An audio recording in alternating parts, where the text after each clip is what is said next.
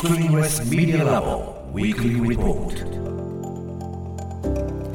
TBS ラジオが設立した音声メディアなどの可能性を追求する研究所 Screenless Media Lab 毎週金曜日のこの時間はラボのリサーチフェローで情報社会学がご専門城西大学助教の塚越健司さんに最新の研究成果などを報告してもらいます塚越さんよろしくお願いしますはい、よろしくお願いします。はいお願いします。さて今日はどんな報告なんでしょうか？はい、今日はですね、音とまあ難聴や認知症に関わる最新の研究ご紹介したいと思います。はいうん。えこのコーナーでもあのいくつか難聴とあの、はい。認知症のリスクにあるということをあのお話ししてきたんですけれども、聞こえづらくなると、認知能力などにもねね。影響してくるって聞きましたね。そうなんですね、まあ、それの最新のいくつかの研究なんですけれども、おはい。まず人が難聴になる原因様々あると思うんですけどやっぱり環境音ですよね、うん。環境音特に騒音やっぱり影響あるだろうということであのアップルがですね、えっと、健康に関する調査っていうのを行ってまして、うん。医療機関と提携して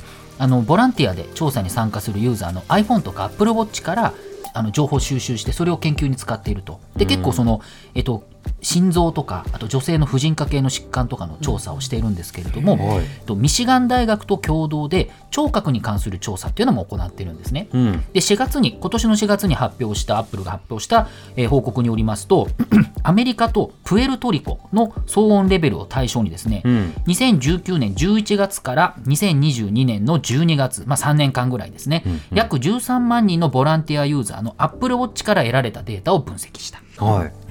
でそれによりますとまず世界保健機関 WHO とうん。アメリカの環境保護庁、EPA によりますと年間で平均で70デシベルを超える音70デシベルっていうのは2メートルの距離でセミが鳴っているぐらいのかなりうるさいと。うるさいですね。80になるともう耐えられないレベルになってくるんですけど、かなりうるさいレベルを、その70デシベルを超える、平均でですね、えー騒音レベルは、やっぱり聴力低下のリスクがあるとされるんですね。うんうん。で分析しますとそのアメリカの政治の3分の1約7700万人が70デシベルを超える騒音環境にあってリスクにさらされているというんですね。あの場所にもよるんですけれども、一番高いあのリスクの高い環境にある人の割合が多いのがプエルトリコで44%う。ほ低くても一番低くてもワシントン DC20% というこう。とプエルで、トリコの方がうるさいの？まあ、うるさい環境にあるってことらしいですね。へでワシントン DC は20%でもそれでも20%低くてもということで、うん。そういう人がやっぱりその聴力低下のリスクのあるような環境に生きているとー。いうことが、まあ、アップルのこの13万のユーザーのアップルウォッチのデータなので、まあ、それなりにねなんかおおだ大きい量ですよね。で。も確かにあのプエルトリコの方が小さいのかなと思ったけど、うん。それこそ、ま、あの建物の建蔽率とか、密集率とか、うん。いろんなものを総合して本人のねその体感する音って変わりますから、ね、道路の感じとかうんいろいろあると舗装の問題とかもあるのかもしれないですけれども、はいはいまあ、そういうことになっているということなんですね。なので、うんまあ、日本は分からないですけどやっぱりどう考えても騒音リスク高くはなるだろうとある程度あるだろうとは思うわけですよね。電車乗るし飛行機空飛んでるしそうですよね。まあ街によるけど、うん、都会でもそうですし、いろんな場所でねと思うんですよね。はいで一方であのここのコーナーでも紹介してきたように、うん。難聴補聴器が有効になるということなんですけれども、でやっぱり補聴器使うと認知症になるリスクを軽減することができるというものなんですけれどもはい。新たにこういった研究でですね今年の4月に医学誌のランセット非常に有名なあの、うん雑誌ですね、えーランセットに掲載された論文だとイギリスのですね大規模なバイオバンクという、はい。あの研究目的でいろんな生態情報をこう収集している機関があるんですけれども、うん。その大規模なバイオバンクから得られた43万43万7704人4人を対象に、はいえー難聴と補聴器認知症に関する分析を行ったということですね。データすごいですね。そうです、まあ約44万人ぐらいデータを使ったということで。サ。ンプルすごいな。すごいサンプル数です。ん。だでこのデータはですね、イングランド、スコットランド、ウェールズの、えー40歳から69歳の成人を対象としているということで、著者はですね、あの中国とかオーストラリアとか日本の研究者共同でいろいろ書いてるんですけれども、うん。まあ、いろんなことが分析で得られたんですけれども、特に重要なのが、えー難聴でありながら補聴器を利用しなかった人は、はい。難聴ではない人と比較して平均で認知症になるリスク42%高くなるとおいうことになったんですね。補聴器あった方がいいってことだね。そうです。同時に難聴でも補聴器を利用しているユーザーには認知症リスクの増加は認められなかったと。なのでちょっと聞こえづらいという状態だけど補聴器使わないと42%リスクが高くなるということです。で以前にも紹介したんですけど、ランセットの別のレビュー論文だと、うんうん。世界の認知症リスクの8%が難聴に関連するということが分かっている。うん。認知症と言われる病の原因の8%ほどに難聴が関わっているということですね。でさらに今回分かったのはあの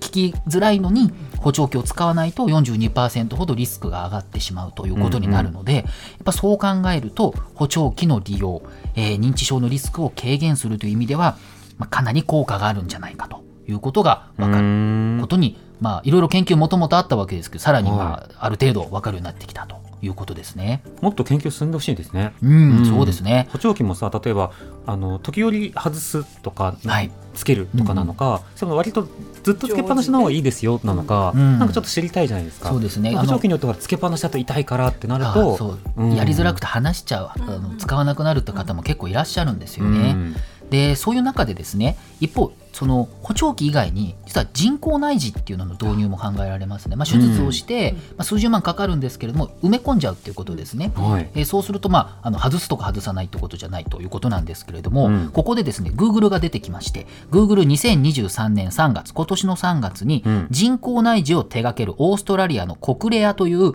国内大手の企業と、はい。オーストラリア政府推進の聴覚医療プログラムオーストラリアンヒアリングハブと技術提供を、えー発表したんですね Google が。ほで人工内耳というのはオーストラリアで開発された技術だということでそうなんだ。そうなんですそうなんですね。へー。82年かな？実用化ということなんですけれども、えーまあ、非常に、まあ、今もオーストラリアこういうところでは大きい影響力を持っているということで、う、うん、その今回の提携ではですねその Google が持つ AI の力を、まあ、補聴器だったりとかこの人工内耳と掛け合わせて、聴覚デバイスのパーソナライズ機能を強化するのが目的、まあ、簡単に言うとその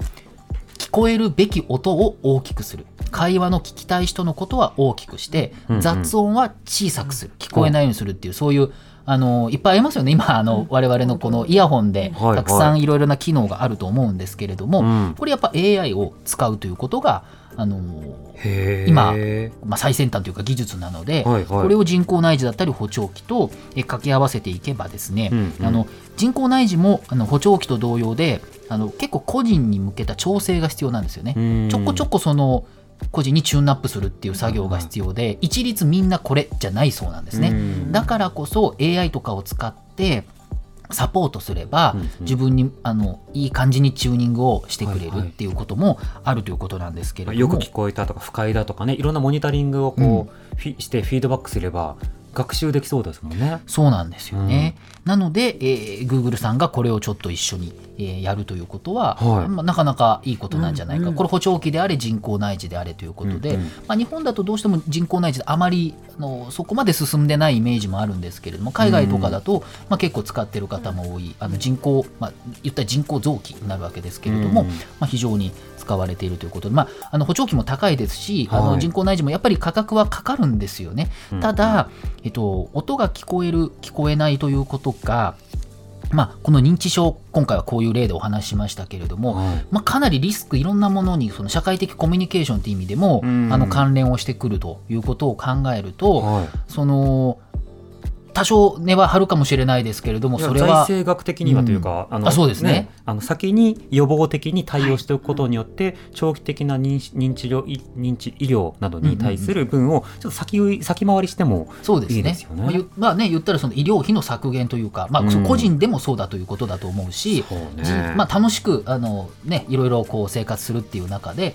まあ、音がなかなか聞こえづらくなるというのは、うん。なかなか悲しいことですよね。ん。ちょうどね昨日ね寝る時考えてたんですよ。あの私の耳が進化してあの自分で閉じられないかなって。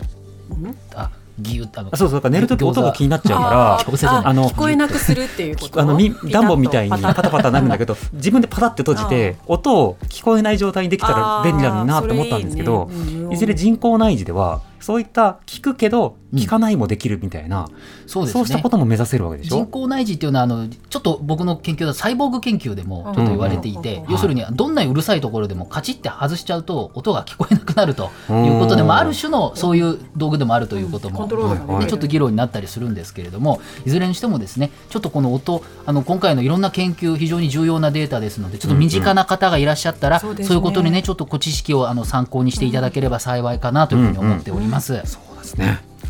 塚越さんの今日の報告インターネットのメディアプラットフォームノートでより詳しく読むことができますので活字でぜひ放送終了後に番組サイトにリンクアップします。ぜひご一読ください。塚越さんありがとうございました。来週もよろしくお願いしおます。 Screenless Media Lab Weekly Report でした。荻上チキ